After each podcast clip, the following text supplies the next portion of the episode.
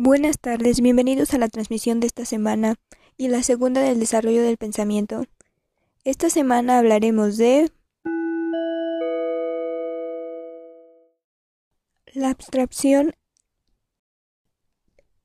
la percepción de las cosas que se nos presentan en nuestro camino, que van cambiando con nosotros a medida que vamos creciendo a lo largo de nuestra vida.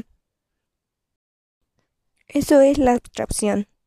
La abstracción comienza con el lenguaje. Recordemos cuando se le enseña a hablar a un bebé.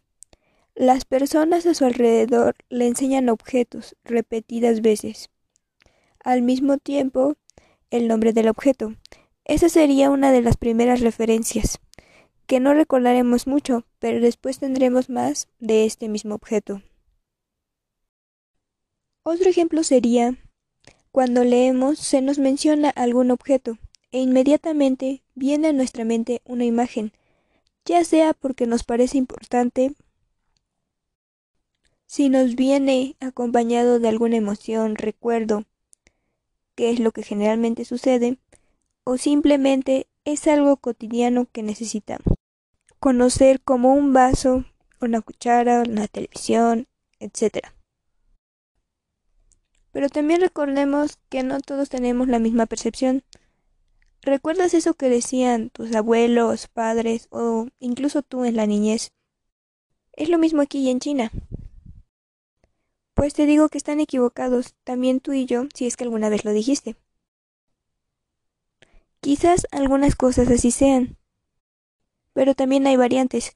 México y España o los diferentes acentos que hay en América Latina.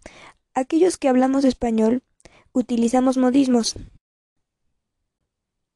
En ocasiones podemos encontrar diferentes formas de llamarle a un objeto, y no solo hablo de su traducción español-inglés u otro idioma. Por ejemplo, ¿sabes qué es una chupa? Supongo que no, si no eres de España.